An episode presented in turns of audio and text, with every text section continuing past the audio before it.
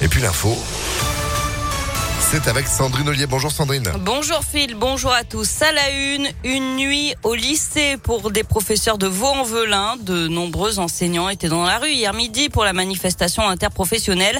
La principale revendication, c'était la hausse des salaires, mais il a aussi été question du report des épreuves anticipées du bac euh, prévues en mars depuis la dernière réforme du bac. C'est une demande répétée depuis plusieurs semaines.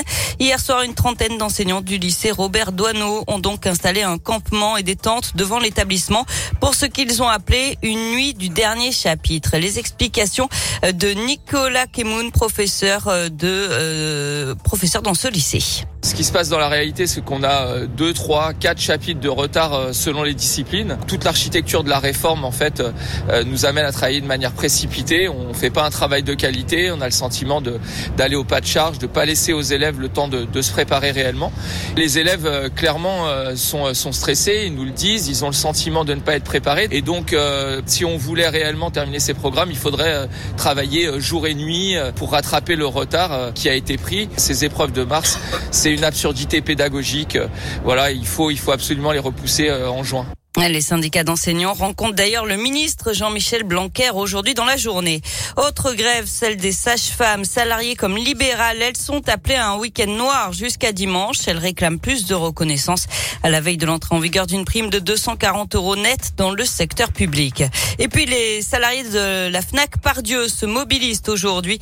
Ils sont appelés à débrayer entre midi et deux pour dénoncer la dégradation de leurs conditions de travail.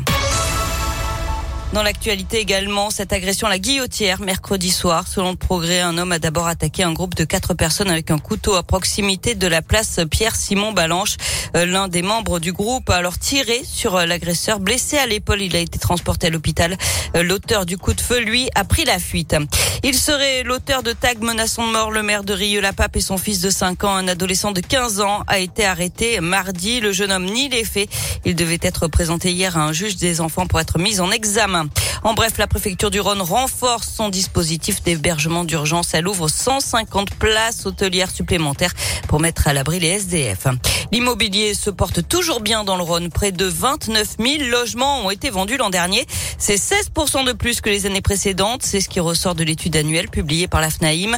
Les prix moyens en mètre carré ont encore progressé de 4% pour les appartements, plus 9,4% pour les maisons.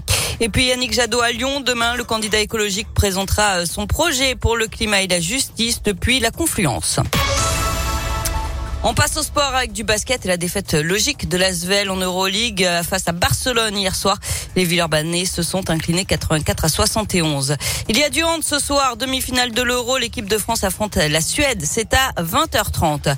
Et puis en foot, un renfort à l'OL féminin. L'arrivée de la milieu de terrain internationale américaine Lindsay Oran.